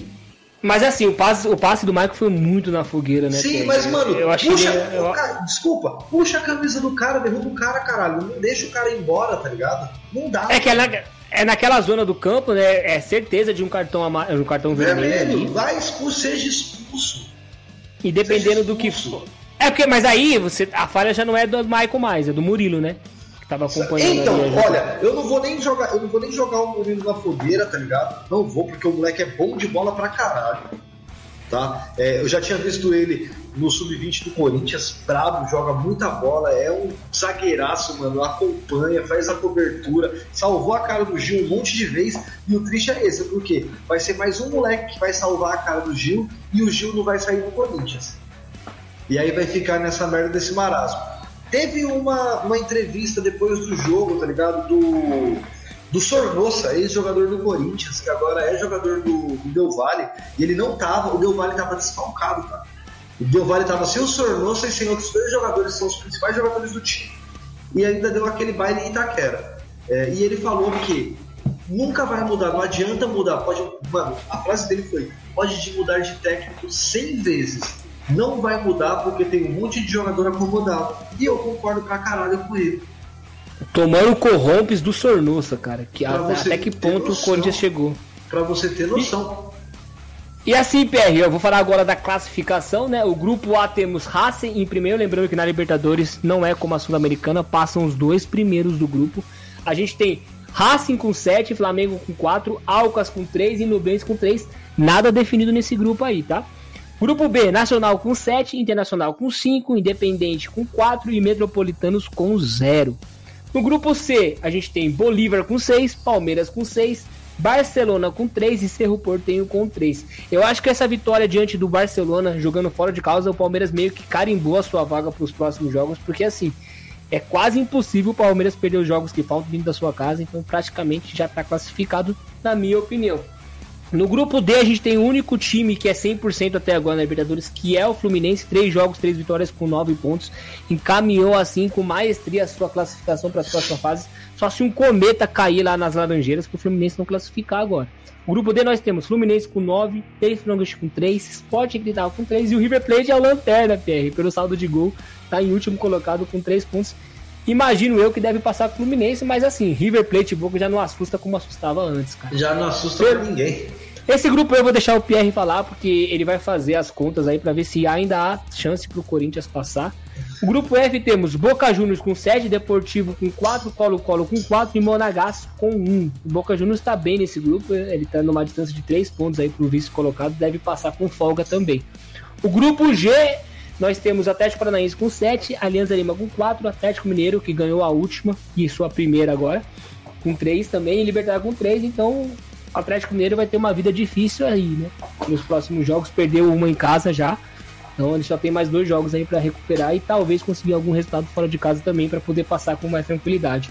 O grupo H é aquele grupo que a gente não se importa, né? É, é, o grupo H que ninguém liga. Ninguém liga, que é Atlético Nacional com 7, Olímpia com 5, Patronato com 3 e Melgar com 1. E por favor, PR, fale e descreva sobre o grupo E e as posições dos devidos times. Olha o grupo E. Depois de três partidas, Argentino Júnior não é nem olha, é o, o time, o Argentino Júnior, não é nem um time de verdade lá da Argentina. tá com sete pontos, é o líder do grupo, seguido de Independiente del Valle, que tem seis pontos, o Corinthians tem três pontos e o Liverpool, que é o Liverpool que né, ninguém nunca viu, ninguém liga, tem um ponto. É o... o Corinthians ainda pode se classificar, Caio. Ainda pode se classificar. Mas para isso, o Corinthians vai enfrentar uma Argentina, um jogo em Buenos Aires, tá? Que o Argentino Júnior é de Buenos Aires, um jogo em Buenos Aires e um jogo lá em 2.900 metros de altitude. E o último jogo contra o Liverpool, que é o jogo que o Corinthians vai ganhar. Então a torcida é o quê? Que o jogo entre Argentinos Júnior e Independente dê empate, que o Corinthians consiga empatar com o Argentinos Júnior Independente e que no final o Corinthians ganhe do Liverpool e o Liverpool ganhe de alguns outros dois. Tá ligado? É, então, essa, essa combinação que você trouxe é mais difícil de acontecer, porque Sim. o Liverpool ganhar é mais difícil. Sim, o que dá pra mas é mais o Corinthians... o Corinthians ganhar os três jogos. Tem que ganhar. O mais, pau... o mais palpável é o Corinthians ganhar do Argentino Júnior lá, porque não é esse bicho de sete cabeças todo. Não, Eles é empataram com o Liverpool. O Independente do Vale eu acho que já é um jogo perdido. Eu acho que o Corinthians não vai ter força para ganhar na altitude. Mas não demonstrou isso. É se empatar já é, já é um ótimo resultado. Sim, e contra o Liverpool, o Corinthians vai meter um 6 a 0 aqui. Não, então eu acho que. Esquece. A missão é muito difícil, mas ganhar do Argentino Júnior não é esse bicho de sete cabeças todo. O Corinthians tem condições de ganhar na Argentina, mas ele tem que ganhar, jogar muita bola para pelo menos empatar com o Independente Del Valle. Aí vai, Cara, vai depender contas, da combinação de resultados. É, as contas, as contas são ganhar dois e empatar um. Se o Corinthians ganhar do Liverpool e do Argentinos Júnior, já tá Não esquece, pode tirar, pode tirar da sua conta a vitória do Liverpool, porque isso aí vai acontecer fatalmente, ah, não tem mano, como ser é diferente. Foda. O time do Corinthians é um puta de um time nojento, gosta de perder esse, esse tipo de jogo, velho. Então acaba me preocupando. Mas já para não ficar nessa preocupação de Libertadores, vamos, eu acho que o Corinthians classifica ainda, tá? Eu acredito, I, I believe, I believe. I believe I can fly. I believe, mano. Eu acredito pra caralho, então. Vamos pro Campeonato Brasileiro, por quê? No Campeonato Brasileiro a situação tá feia também. Não vamos comentar o jogo do Corinthians contra o Fortaleza, porque o jogo do Corinthians contra o Fortaleza vai ser na segunda-feira. Então, muito provável que eu ainda traga, não sei, vamos ver, vamos ver, quem sabe, não sei, pode ser que demore muito.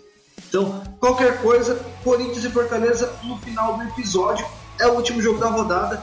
Mano do céu, acabou o jogo do Palmeiras, tá, Caio? Sim, acabaram todos os jogos, na verdade, com exceção desse do Corinthians que vai acontecer. Então é quase que uma rodada cheia, mas não poderia ser diferente com a CBF, ela teria que deixar algum joguinho de fora. E vamos começando a falar. E, sem, e detalhe, sem jogo merda, tá? Sem jogo merda, vamos começando a falar dele. Cruzeirão do Ronaldão, cara que conseguiu aí três pontos diante do Santos jogando na sua casa, PR. Os, os dois gols do Cruzeiro foram marcados por Wesley Ribeiro da Silva, um aos 21 e outros aos 62. E o Santos conseguiu diminuir com o Ângelo Gabriel aí, cara. O Santástico, que é um dos times que preocupa aí, que é um dos times que, na opinião de várias pessoas, vai brigar para não cair. E jogo bem parelho, tá? Bem pa parelho, caralho, quase não sai. Jogo bem parelho, tipo, 10 chutes de um lado, 9 do outro, 3 chutes no gol de um lado, 4 do outro, tá ligado? Mano, foi bem equilibrado.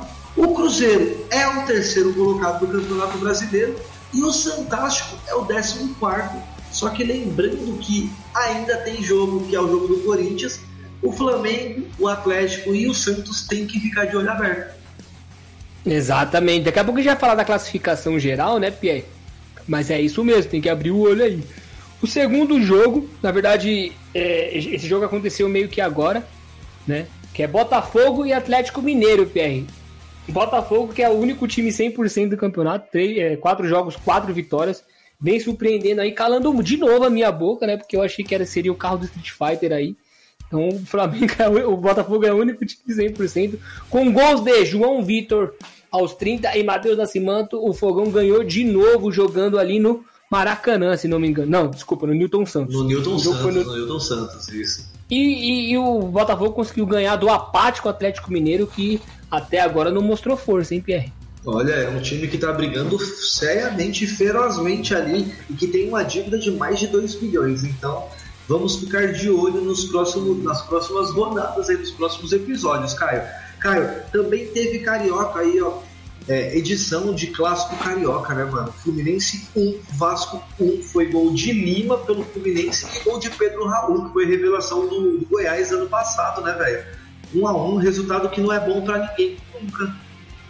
Exatamente, o empate, né? Acho que é mais, acho que é, é pior pro time que joga em casa, né?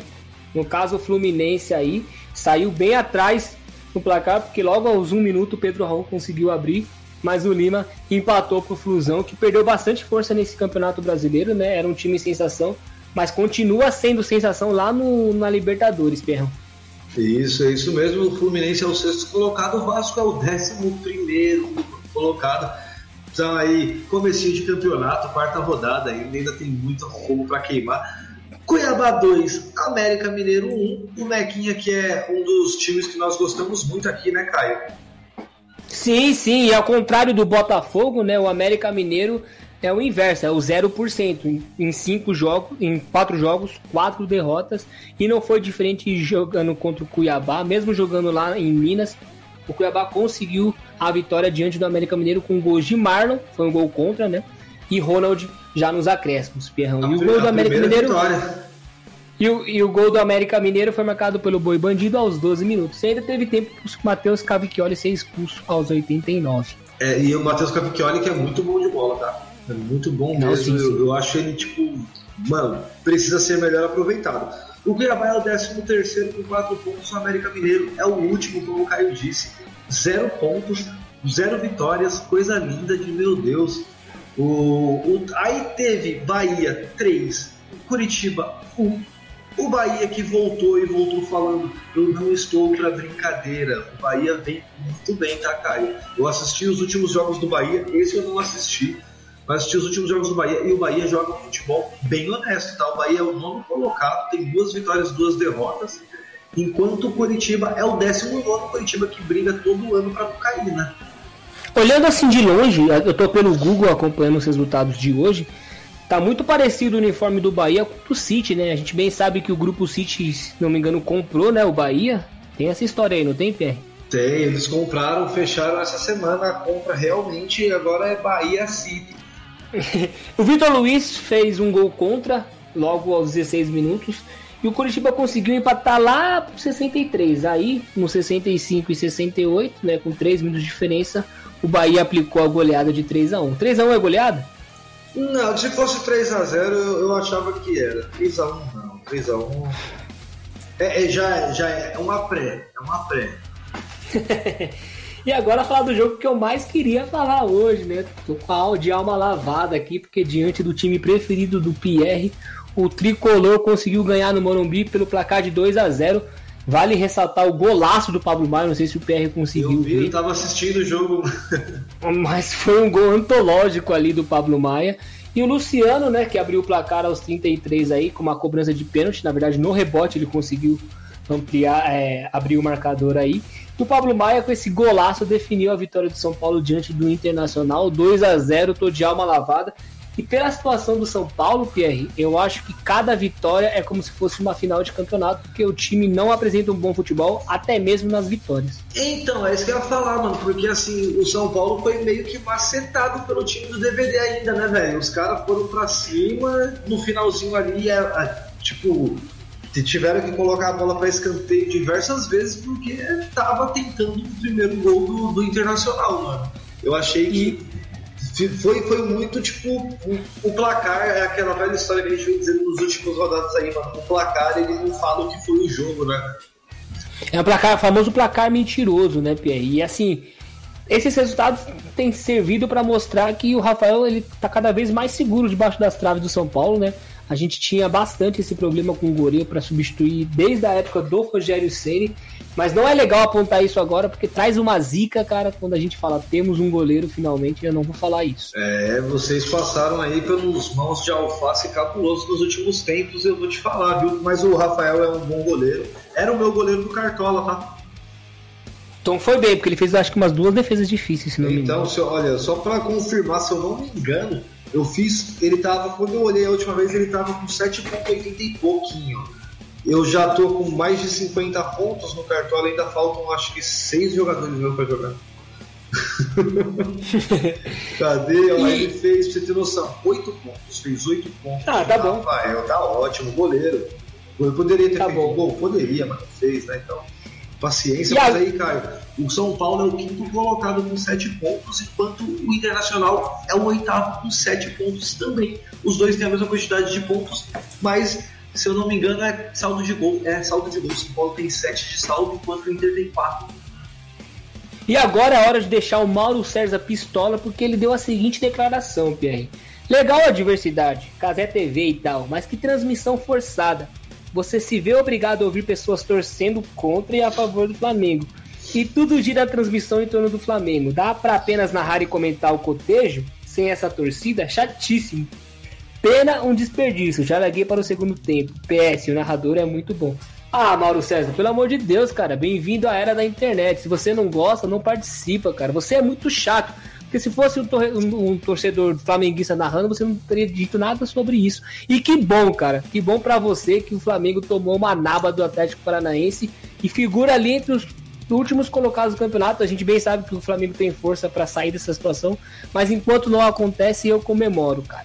Tomara que não saia 2 a 1 um pro Atlético do Paraná, tá? É, ele tava falando isso sobre, claramente, sobre a, a, o canal Casa TV mesmo, tipo, sobre tudo. Ele já tinha falado mal durante a Copa do Mundo, né, mano? Do, da transmissão do Casé. Mano, desculpa, o Casé, ele é, tipo, depois da Raluca, a maior coisa que aconteceu na internet brasileira. Isso porque você ainda não conheceu o Paulinho, ô louco. Fala, não, Paulinho é, é da hora. Paulo é da hora. na situação. Enfim, o, os o gols. Vitor Roque e Eric Luiz. Pelo Atlético ele? Paraná e ele, pra variar ele. O artilheiro dos pênaltis, né, Pê? Só faz gol de pênalti esse tal de Gabi aí. Porque o Gabi verdadeiro tá onde? No São Paulo, Gabriel Neves. ele é péssimo. Eu não gosto do Gabigol. Olha, o Gabigol é amor do pessoal aqui de Portugal, tá? O pessoal odeia ele. E tem mais dois jogos aí, Caio, que é Grêmio 3, Bragantino 3. Não vi, não vi o como que ficou aí. Cadê? Eu acabei esquecendo de falar, o Atlético Paranaense é o décimo colocado com 6 pontos. E o Flamengo é o décimo sexto com 3, enquanto o 3 a 3 aí do Grêmio e Bragantino, que, olha, vou falar pra você, o Bragantino macetou o Grêmio, tá? Foi pra cima, o Grêmio, tipo, empatou. Porque é, são times do mesmo nível, mano. Não vou falar aqui. Mas 7 pontos aí em sétimo lugar o Grêmio e 5 pontos o Bragantino em décimo segundo lugar. E o último jogo, velho, é um jogo dos Alviverdes, é o jogo da guerra Alviverde que foi Goiás e Palmeiras lá na Serrinha. Cinco, velho. Cinco pro Palmeiras. Zero pro Goiás. E assim como o Fortinho, os cinco gols do Palmeiras foram marcados por cinco pessoas diferentes. O primeiro gol foi marcado pelo Arthur aos 10 minutos. Já o segundo foi um gol contra do Sidmar. Rafael Veiga aos 78, que o o Pierre elegantemente chamou de Marcelo Veiga. Meu pai do céu. No outro episódio, não deu tempo de corrigir. Hendrick aos 83 e Dudu aos 90. Eu acho que é o primeiro gol do, do Dudu no ano, hein? Mano, não tinha nem como acertar o nome desse filho da puta. Ele tava fazendo gol no meu time, velho. E ao lado do Fogão, o Palmeiras vem apresentando uma campanha também invejável. É o vice-líder com apenas dois pontos de diferença, PR. Já o Goiás aí tá em 18, cara. Olha que delícia. Eu vou falar pra você que o meu truta Lucas deve estar tá muito puto. E o último jogo, como eu disse, é o jogo Corinthians e Goiás, ou Corinthians e Goiás, lá Corinthians e Fortaleza. Eu já estou até com medo, porque o Corinthians é o 17 e o Fortaleza Sim. é o quarto. Corinthians é o primeiro time da zona de rebaixamento, né? Com apenas três pontos ganhos até aqui. Mas eu acho que o Corinthians tem bastante força na sua arena e deve conseguir o resultado diante do Fortaleza. Olha, o Corinthians ganhando joga o Flamengo para a zona de rebaixamento, que vai ser uma coisa maravilhosa. Eles têm que estar ali. Então, assim, Caio, Vamos ver qual vai ser isso daí. Se tiver, vocês vão saber porque vai estar aqui o resultado. Então, Caio, já aproveita, deixa seu recadinho, deixa seu tchauzinho. Muito feliz com os últimos números que vem aparecendo, vem acontecendo pro Narina Cash, então só tenho a agradecer a nossa audiência e principalmente quem ouviu a gente até aqui, porque é um episódio vai ser longo hoje, a gente já tá com uma hora e 22 de gravação do episódio. Enfim, queria agradecer muito a audiência de vocês. Enquanto houver gente ouvindo, a gente vai estar aqui falando as nossas groselhas com o máximo de respeito possível. E muito obrigado. E Perrão, no mais, até a próxima partida. Eu peço respeito para olha isso, eu vou cantar um rap aqui também, mas é isso aí, muito obrigado para você que ficou até aqui. Não esquece, arroba na ArenaCast em todas as redes sociais, na ArenaCast no Spotify, no seu agregador favorito e no Viacons, viacons.ai barra na ArenaCast. Então, muito obrigado, apita o árbitro, fim de jogo.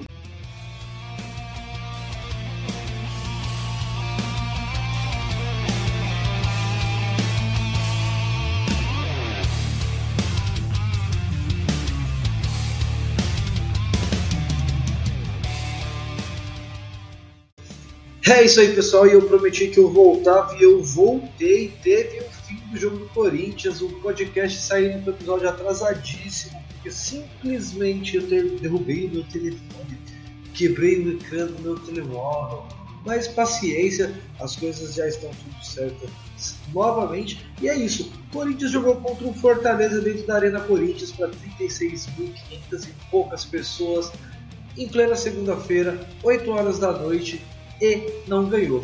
O time do Fortaleza é um time muito arrumadinho. Eu acho que eu falei Fluminense, mas eu tiver falado é Fortaleza, Corinthians e Fortaleza, 1 um a 1 um. Simplesmente, o time do Fortaleza é muito arrumadinho, um time arrumado. O Voivoda coloca o time para jogar do jeito que ele quer. Quem chega novo sabe o que tem que fazer. E é isso. O Corinthians tomou o primeiro gol, conseguiu empatar com o gol do, do Yuri Alberto após nove, nove partidas sem marcar e voltou a marcar, deu aquela deslizada de joelho e lembrando que ele saiu do banco de reserva, tá? Saiu do banco de reservas, ele foi poupado de passar vergonha pelo pelo Pofechou e mano, é isso. Esperamos aí, espero eu pelo menos que o Corinthians volte a, a figurar como um time grande não fique de sorte de bola na trave do Fortaleza, sorte de gol anulado do Fortaleza e de time nenhum, porque o Corinthians é grande demais para isso.